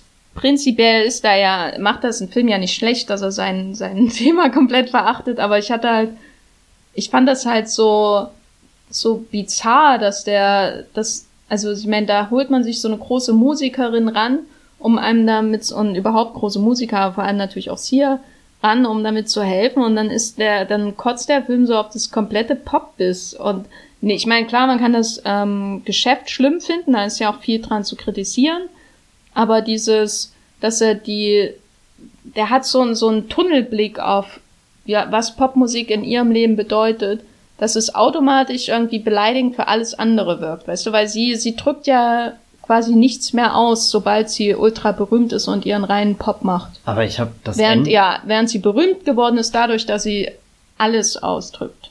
Ihren Hm. ganzen Schmerz, der ganze Schmerz des Landes verinnert, wird ja verinnerlicht in ihrem Lied. Aber das Lied bleibt dir ja bis zum Schluss erhalten und das ist ja das, was sie Ja, aber dann, dann nochmal hat auf. sie sich doch schon völlig entfernt. Ja, aber ist das nicht die, dieser kathartische Moment am Ende, wo sie das wieder singt und, und dann, keine Ahnung, wird ja alles außenrum äh, ruhig und, und du hast den, den Song und dann auch die, der Blickkontakt nochmal mit ihrer Schwester und so. Ich fand es nicht kathartisch, ich fand, das war leer dann. Das war so die, die finale Pointe des Films, dass da nichts mehr da ist. Von Das- das- das selbst dieser Song, wenn- wenn Persönlichkeit, weißt du, es ist Ja. dadurch so kommodifiziert wird, es wird so, so ein ähm, Produkt, äh, es wird endlos gespielt und sie baut darauf eine Karriere aus. Also das Leid, das Trauma ist ein Produkt geworden, es wird quasi dadurch auch letztendlich entwertet, weil es halt, äh, weil das, die musste das Lied wahrscheinlich in ihrem Leben 50.000 Mal singen, bei jedem Konzert, ne?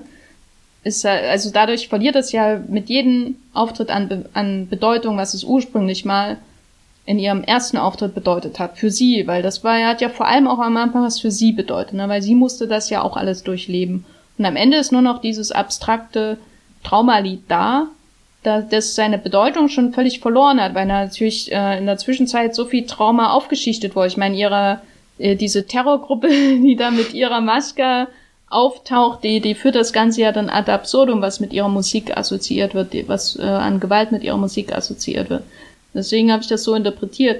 Was ja eigentlich, was ja auch okay ist, also mhm. das finde also ich nicht. Für mich ist halt, also so, ich gehe so weit halt wirklich bis zu dem letzten Punkt und da habe ich immer das Gefühl, dass dass dann doch wieder die Erinnerung eben und die Verbindung zu der Schwester und, und all das, was sie eben verdrängt hat, dass das dann in diesem Moment wieder durchblitzt. Und deswegen, also bin ich eher, also klar, der Film ist total niederschmetternd in, in jeder Hinsicht, aber irgendwie bin ich da am Ende dann nur halb zitternd aus dem Kino gegangen und, und hab diese, diese wertvolle Sekunde, diesen, diesen Blickwechsel und dann eben das Lied dazu irgendwie, keine Ahnung, halt genau anders gedeutet, aber also ich kann jetzt auch verstehen, wie man, dass man total und so so wie Brady Corbett äh, hier seine Filme macht, ist das ja auch nicht ganz äh, daneben, das ja.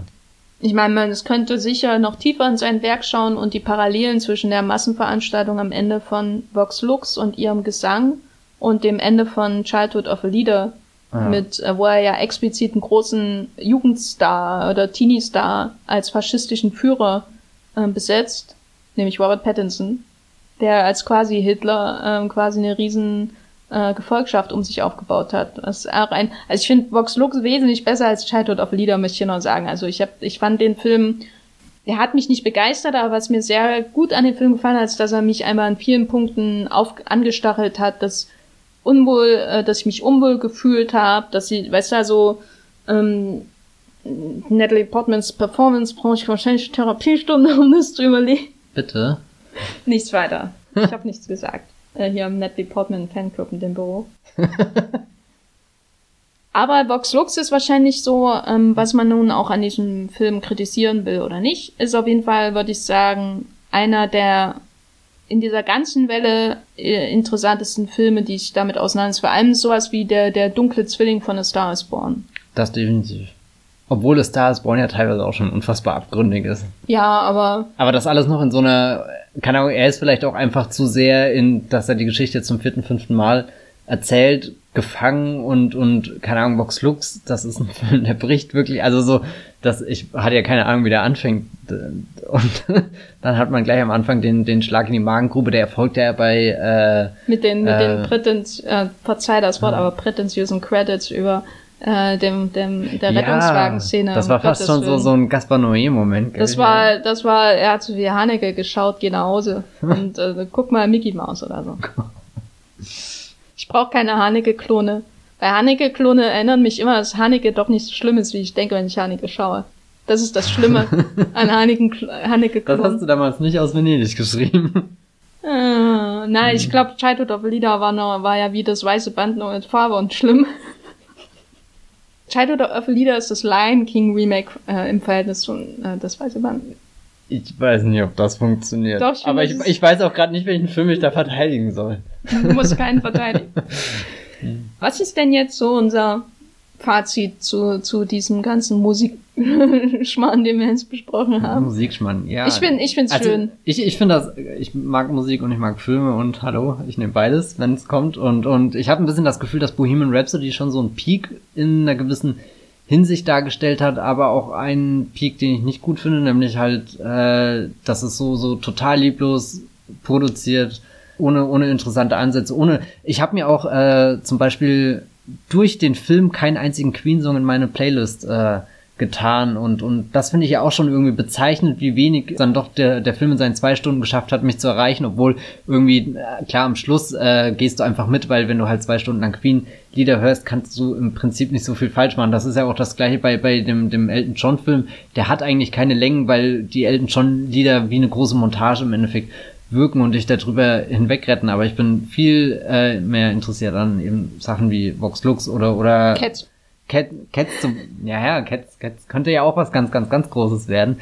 Ich weiß nicht, wir haben ja jetzt auch nicht über so, so kleinere äh, Sachen gesprochen wie, wie Inside Llewyn Davis, der ja auch so irgendwie da drin entstanden ist und ein bisschen was Kleineres erzählt über einen äh, Volksmusiker, damals hier von den Coen, inszeniert. Aber das sind halt auch Filme, die, die haben alle noch so einen anderen Einschlag. Eben, da hat man die Coens, die, die ihre ganz spezielle Handschrift mit dazu bringen. Begin Again ist vielleicht so, so der, der, der reinrassigste Musikfilm da irgendwie, der, der so, ja, ich weiß nicht, aber dann auch äh, durch seine Schauspieler funktioniert, durch die Musik, die er da drin hat und der Regisseur ist ja äh, im Endeffekt schon seit Once äh, prädestiniert, um, um äh, Once fand ich furchtbar. Once fandest du vor. Hast du nie Falling Slowly? Äh, das ist ein sehr toller Song. Ich habe Once gesehen. Denkst du, ich habe nicht Falling Slowly gehört? Ich, ich war da im Kino. Bin, bin, Warst du bin, in Once im Kino? Also ich habe den überall, keine Ahnung, Auftritt nochmal äh, im, im Fernsehen habe ich den das erste Ja, so, jetzt hören wir nämlich ja, ja. auf mit dem Once. Äh, äh Once toller, mein Fazit ist jedenfalls, dass, und das ist das einzige Mal, dass ich das sagen werde, La La Land geil ist. mehr Filme wie La La Land wünsche, weil ich finde das, ich freue mich zwar, dass es so Alternativen einfach im Multiplex gibt, weil sowas wie Inside Llewyn Davis kommt natürlich immer mal, aber dass es ähm, so große Filme auch als Alternativen gibt, die aber nicht ein 400 Millionen Budget haben oder so und trotzdem ein großes Publikum erreichen. Mhm. Das gefällt mir. Aber ich habe jetzt nicht das Gefühl, dass ich, dass sich da filmisch in der Inszenierung von Musicals so viel getan hat. Also ich glaube, da muss man einfach lieber nach Indien schauen. Ich glaube, da werden die interessanten, interessanteren Musikszenen immer noch gedreht als in Hollywood. Also ich glaube, da hat sich filmisch nicht so viel getan. Und insofern bin ich sehr gespannt, äh, wie jetzt das Spielberg Musical aussehen wird. Zwei Dinge, die wir gar nicht angesprochen haben, aber die ich da mit einordnen würde, The Great Gatsby und Baby Driver, sind beides keine Musicals, aber funktionieren stellenweise auch, dass sie irgendwie Tanzelemente haben, sehr prominente Musikstücke, die halt vielleicht auch funktionieren wie, wie äh, ein Song in einem Musical oder so. Und, und das finde ich auch sehr aufregend. Und, und was Lerman macht ja witzigerweise einen äh, Elvis-Film und, und vielleicht wird das ja eines dieser Biopics, was ein bisschen mehr Fantasie auch für den Künstler mitbringt und nicht nur dieses brave, am Schema äh, abgefilmte, sondern was du vorhin gemeint hast, was die Beatles und was die für Illustrationen und, und keine Ahnung, Bilder in ihren Songs, in ihrer Kunst irgendwie entwerfen und dann, dann sieht äh, äh Yesterday aus wie so ein normaler britischer Film oder so ein normaler äh, Danny Boyle-Film irgendwie, hat eine schräge Einstellung, damit du es irgendwie erkennst. Aber ja, da gab es einen Canted Angle, wo ich dachte, was zum Teufel war Kenneth Brenner am Set? What? Wobei Danny Boyle äh, ownt ja auch ganz schön in letzter Zeit. Ähm, wobei wahrscheinlich. Du hast immer. owned gesagt. ja, ich habe owned gesagt, gell. So. Ähm, Aber ich glaube, unser Fazit ist. Okay. Nee, also ich finde das gut, dass das so weitergeht. Musik und Film, immer her damit.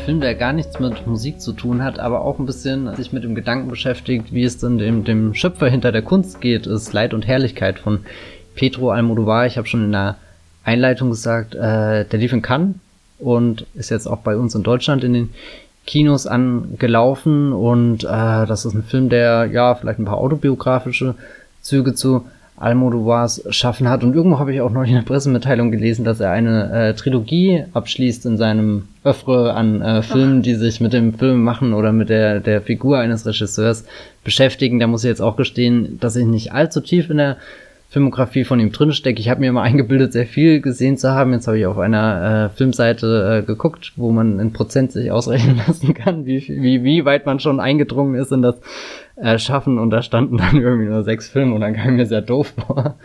Ja, aber generell so, so, was er in der letzten Zeit gemacht hat. Auch Fliegende Liebende habe ich im Kino gesehen und war ganz äh, perplex, was, was das denn war, weil irgendwie kannte ich davor alles über meine Mutter und äh, das waren dann doch zwei sehr unterschiedliche Filme und ich glaube, äh, mein, mein Lieblingsalmude war bis äh, jetzt ist äh, Volver, Volver, wie spricht man das aus? In Thüringen würde man sagen, Volver.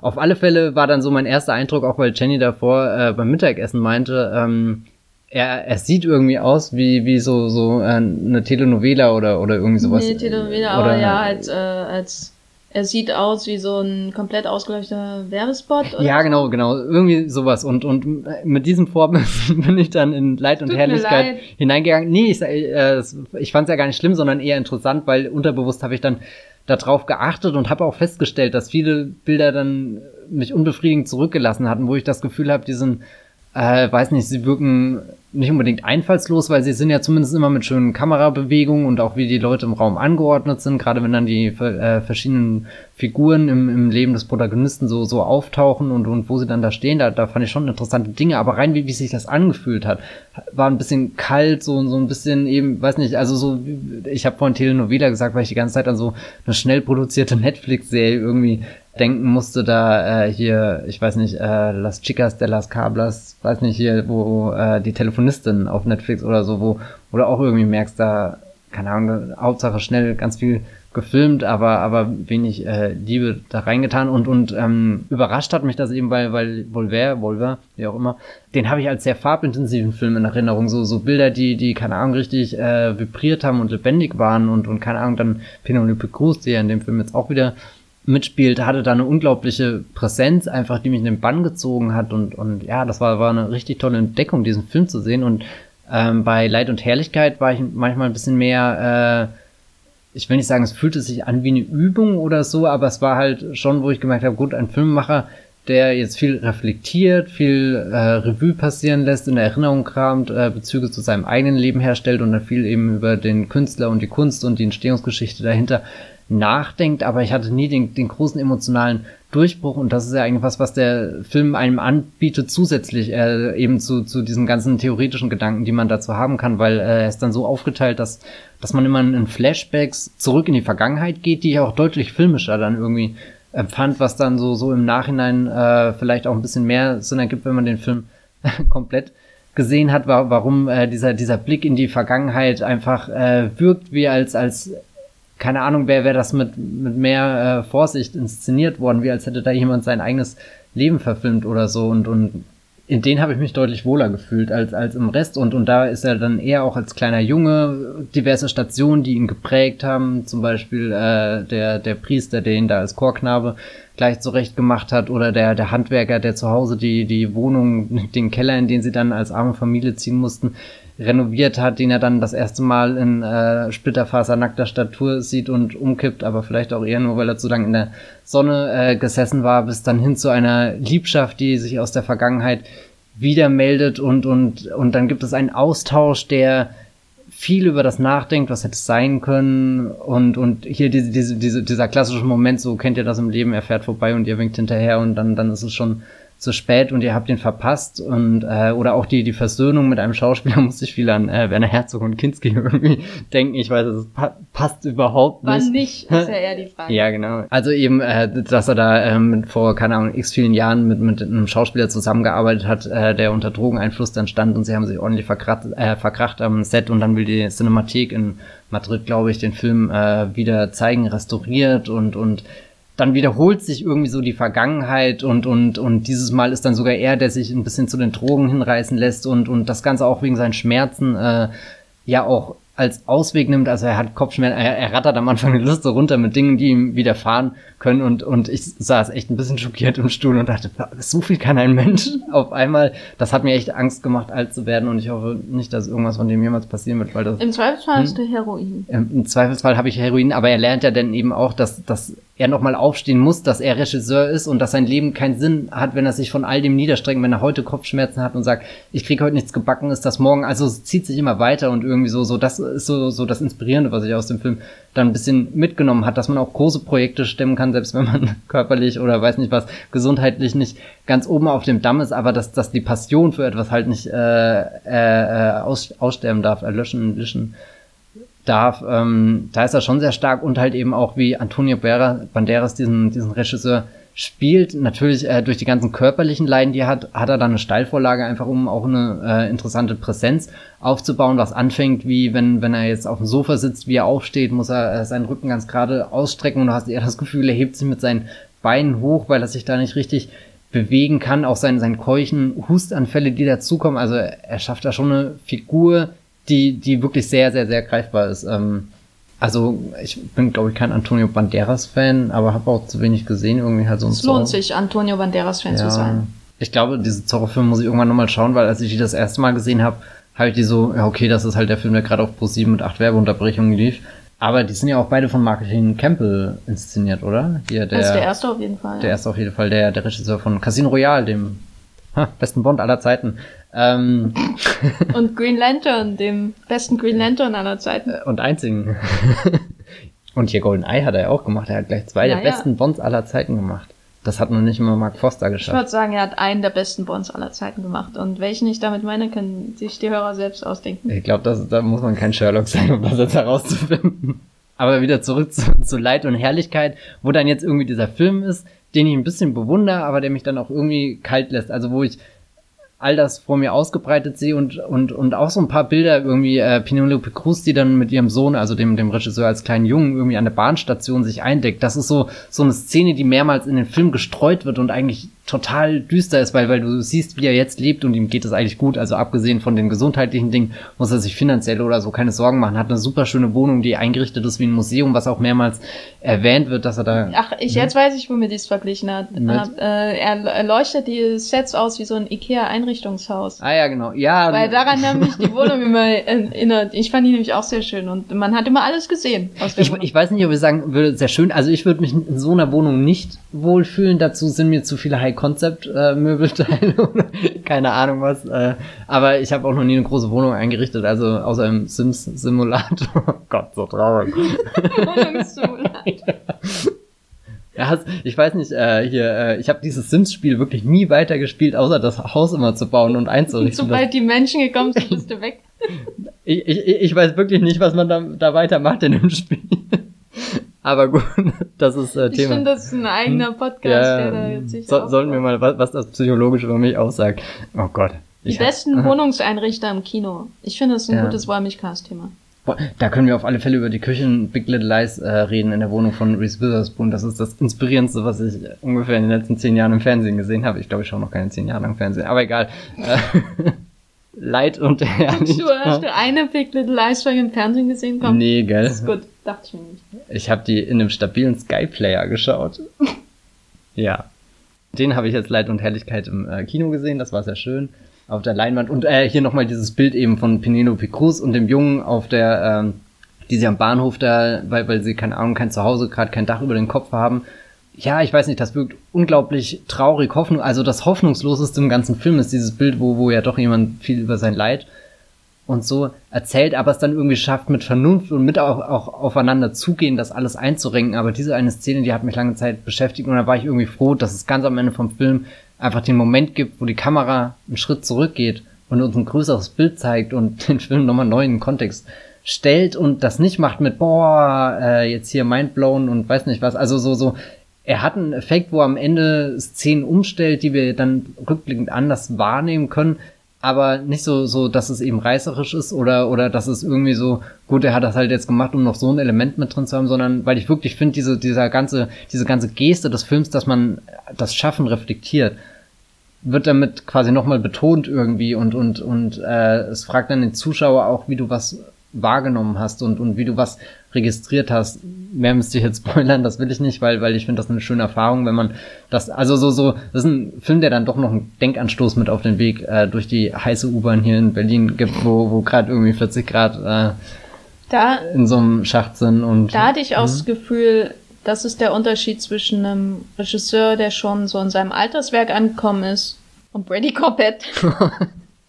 nee, ein, einfach weil, weil das so, das, was da passiert, so völlig natürlich sich aus dem Film entwickelt und ein jüngerer Regisseur, der vielleicht mehr zu beweisen hätte, hätte ähm, da mehr mit aufgetrumpft. Und ich Hm. finde, das ist ein schönes Beispiel, wo man sieht, was die Leute da an dem Alterswerk Almodovars äh, in Leid und Herrlichkeit erkennen und loben. Weil der hat ja in Cannes, wurde der ja schon sehr gefeiert, was ich jetzt auch so intensiv nicht nachvollziehen konnte, aber ist ein schöner Film auf jeden Fall. Also ich glaube, wenn irgendwie so, wenn ich den emotionalen Draht ein bisschen schneller früher direkt reingehabt hätte und wenn die Bilder irgendwie, also ich weiß nicht, woran es liegt, ob es an, an dem Digitalen oder keine Ahnung was, aber auch hier sein letzter Film, dieser Cooletta, hatte eigentlich wahnsinnig tolle Sequenzen, wo man viel mit Zügen erzählen kann und so. Aber es wirkte halt alles, ja, ich weiß nicht, also irgendwie fehlt mir da der, der springende Punkt, dass ich mich da in diesem Film komplett verlieren kann. Ganz, ganz äh, komisch, aber ähm, ja, an sich äh, schaut euch Leid und Herrlichkeit an. Es ist ein Pedro Almodovar-Film, den sollte man gesehen haben.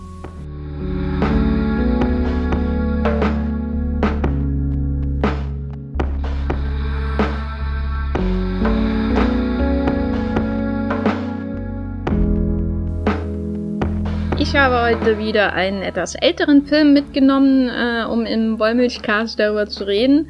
Ein, aus einem schönen Anlass aber, weil er nämlich auch äh, in Großbritannien bei Arrow, beim schönen Label Arrow, erschienen ist, auf Blu-ray, wirklich eine ausgezeichnete Ausgabe, und zwar Hold Back the Dawn. Der ist 1941 erschienen in den USA und gehört in meine Charles Boyer Reihe, die ich seit vergangenem Jahr ähm, führe und die niemals aufhören wird, weil er 80 Filme gemacht hat, von denen wahrscheinlich 25, 26, 30 Prozent verschollen sind, aber ich trotzdem erst 35 gesehen habe. Hold Back the Dawn nur zum Kontext erschien so auf dem Höhepunkt von ähm, der Popularität von Charles Boyer. Und zwar ist, hat er ja so 34 ungefähr, 34, 35 hat er so seinen Durchbruch in Hollywood gefeiert. Er hat da schon eine lange Karriere als Theaterschauspieler und auch teilweise Filmschauspieler in Frankreich hinter sich und wurde so zu einem der ähm, populärsten Leading Men in äh, USA überhaupt. Also es ist, äh, er ist, ist nicht so sehr in Erinnerung geblieben wie so seine Zeitgenossen, wie Spencer Tracy zum Beispiel oder Clark Gable, aber er war so auf einer Ebene mit denen. Er hat, glaube ich, auch zweimal hintereinander gegen Spencer Tracy beim Oscar verloren oder so. Aber jedenfalls ist er enorm populär gewesen in den äh, Ende der 30er Jahre, Anfang der 40er. Und 41 kam Hold Back the Dawn und da hat er unter dem Regisseur Mitchell Leisen ähm, gedreht, der einer der wenigen ähm, offen homosexuell oder bisexuell lebenden Hollywood-Regisseure damals überhaupt war. Er ist da recht offen mit umgegangen. Mitchell Leisen war ursprünglich eigentlich nämlich Ausstatter. Das passt sehr gut in unser Almodovar-Thema. Ähm, und hat ähm, unter anderem für Cecil B. DeMille, äh, für seinen großen Eben gearbeitet. Und ist dann zu einem sehr erfolgreichen Regisseur geworden, der ähm, im, im Nachhinein aber nie so angesehen war wie ähnliche Regisseure seiner Zeit, wie zum Beispiel Frank Capra oder so. Was auch daran gelegen hat, dass er mit ähm, berühmteren Drehbuchautoren gearbeitet hat, die hinterher wahnsinnig schlecht über ihn geredet haben. Also äh, Billy Wilder und Preston Sturges waren die zwei großen Drehbuchautoren, mit denen Mitchell Leisen regelmäßig gearbeitet hat. Und die sind beide, haben beide schlecht über ihn geredet, dass er zu viel verändert hat an ihren Drehbüchern und deswegen sind sie selber Regisseure geworden und sie sind halt auch kanonisierte, gefeierte Regisseure. Ähm, Billy Wilder natürlich noch mehr als Preston Sturges, einfach weil er länger erfolgreicher gearbeitet hat. Und äh, Leisen hat darüber einfach verloren. Und insofern ist es einfach schön, dass jetzt Hold Back the Dawn auf einer ähm, zugänglichen äh, Blu-ray ähm, erschienen ist, wo man nochmal sehen kann, was äh, jemand, was man aus einem Billy Wilder Charles Brackett äh, Skript auch machen kann, weil es sind natürlich so echte Billy Wilder Momente drin. Also es gibt einen rahmenden Off-Kommentar, so wie bei Double Indemnity oder anderen Wilder Klassikern. Es gibt so ein bisschen shady Hauptfiguren die Hauptfigur von Charles Boyer ist ein äh, Gigolo, äh, der aus Europa ähm, im Krieg, äh, äh, aber aus anderen Gründen flüchten musste, weil er da einfach wahrscheinlich an die falsche reiche Frau geraten ist und den, deren falschen Ehemann. Und das hat einen Skandal gegeben. Und so landet er eben in Mexiko, versucht über Mexiko in die Vereinigten Staaten zu kommen, aber es gibt eine Quota auf Rumänen und das ist vielleicht nicht so bekannt, aber damals gab es äh, schon seit Ende des 19. Jahrhunderts in den USA eine recht äh, und dann später noch verstärkte rassistisch motivierte Quota auf bestimmte Einwandererländer. Das hatte vor allem mit der Angst vor einer Überfremdung zu tun äh, und hatte vor allem auch ähm, abgezielt auf die chinesischen Einwanderer. Und äh, er fällt quasi, da er Rumäne ist, auch unter so eine Quota an Leuten, die da im Jahr einreisen dürfen. Und die Rumänen-Quota ist halt wesentlich geringer als die Franzosen-Quota. Und deswegen spielt der Franzose Charles Boyer ein äh, Rumän, so würde ich mir das zumindest erklären.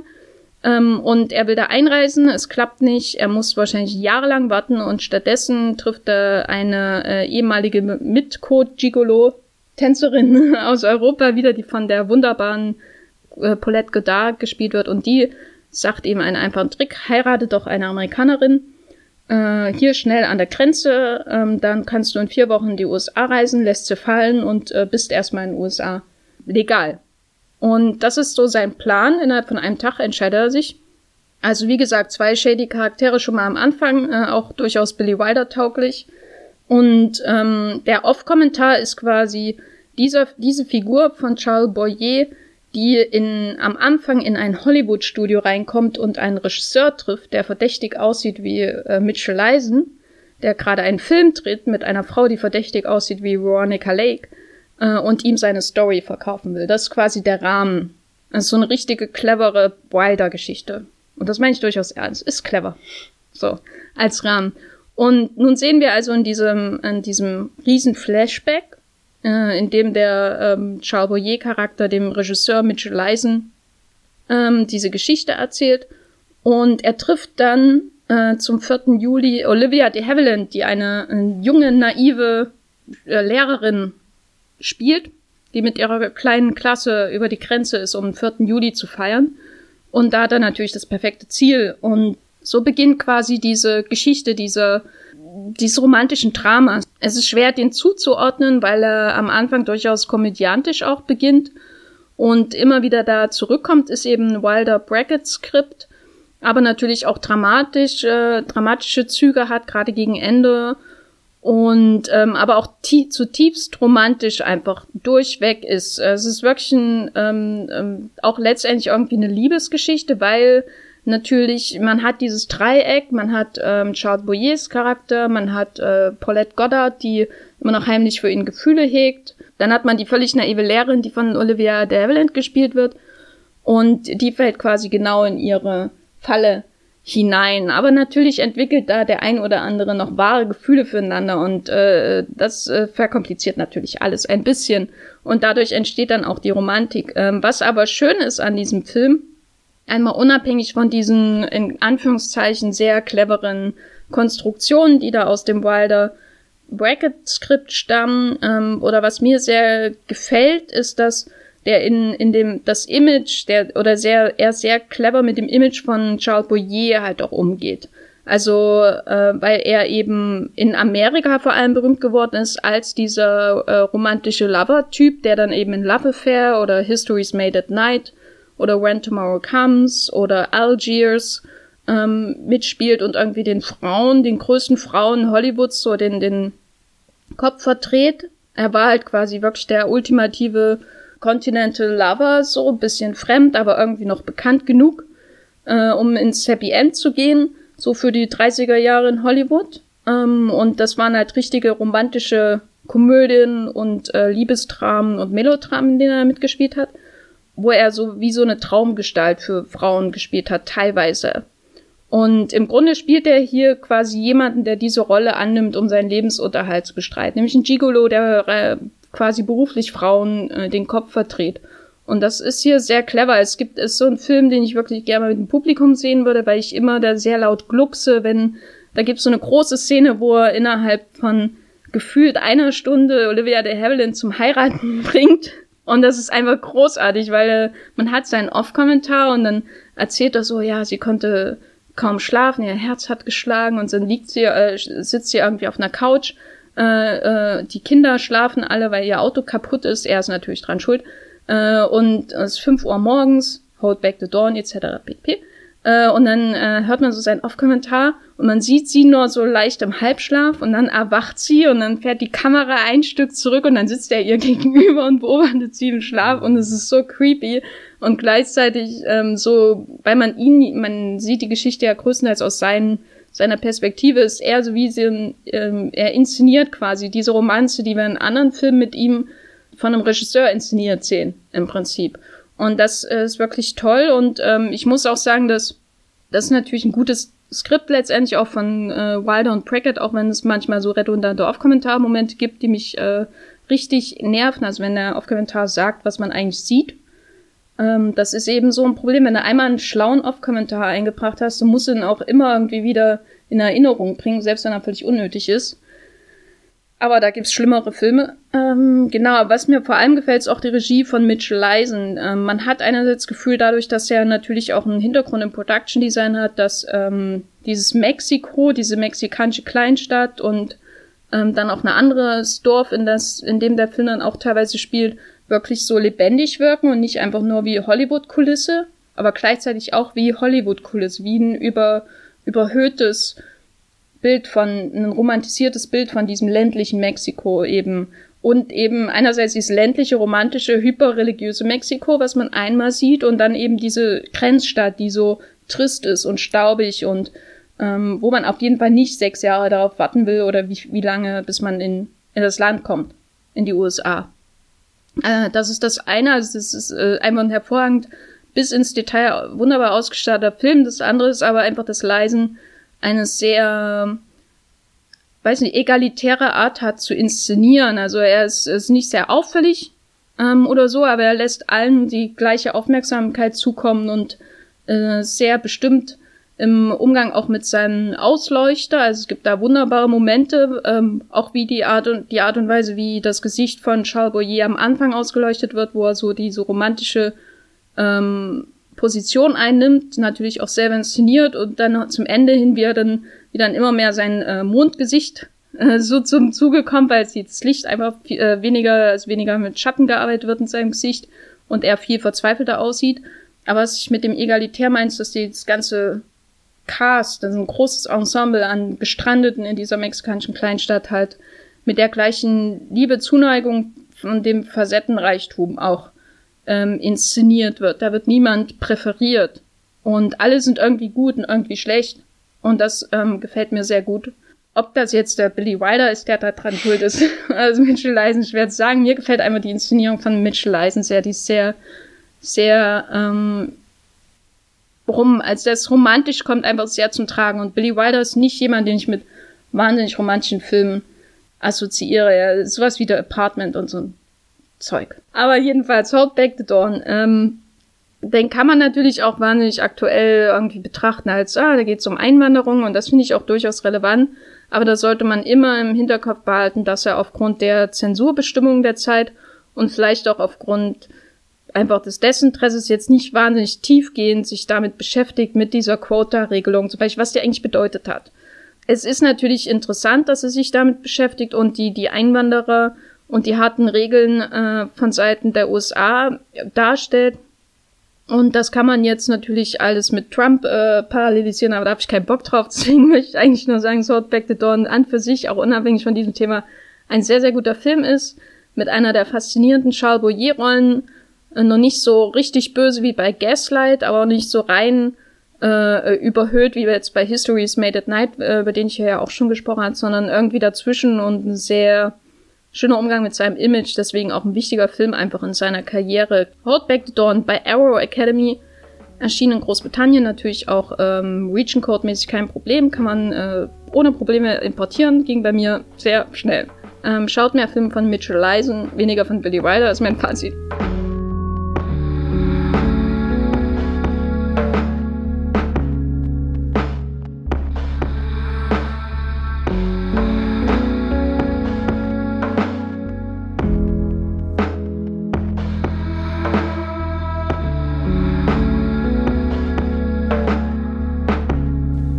Müssen beide morgen früh raus, deswegen machen wir jetzt hier Schluss mit dem Wollmilchgas für heute.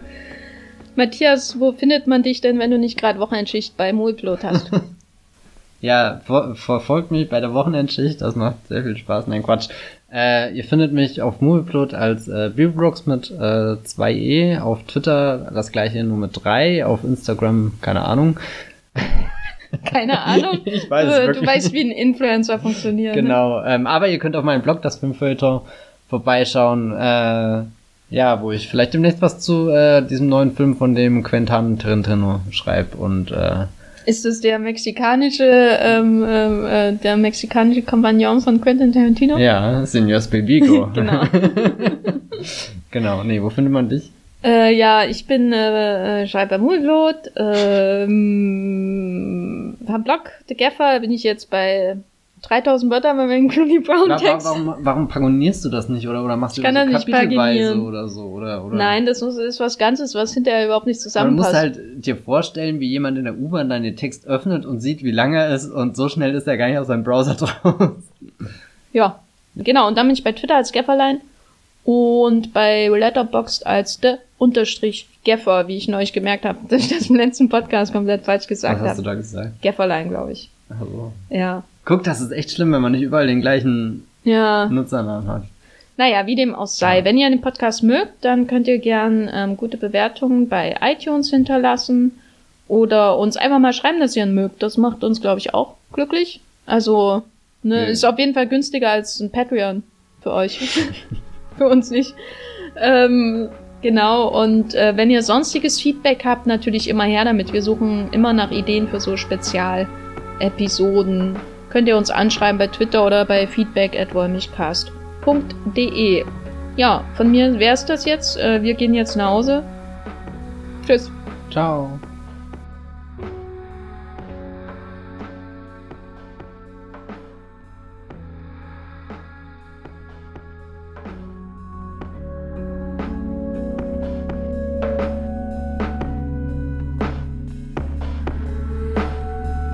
Der Wollmilchcast wird produziert von Matthias Hopf und Jenny Jeckel. Unser Intro und Outro stammt aus dem Song Slam Canto von Kai Engel. Ihr könnt den Podcast bei allen gängigen Apps abonnieren und wir freuen uns über Kommentare und Bewertungen bei iTunes.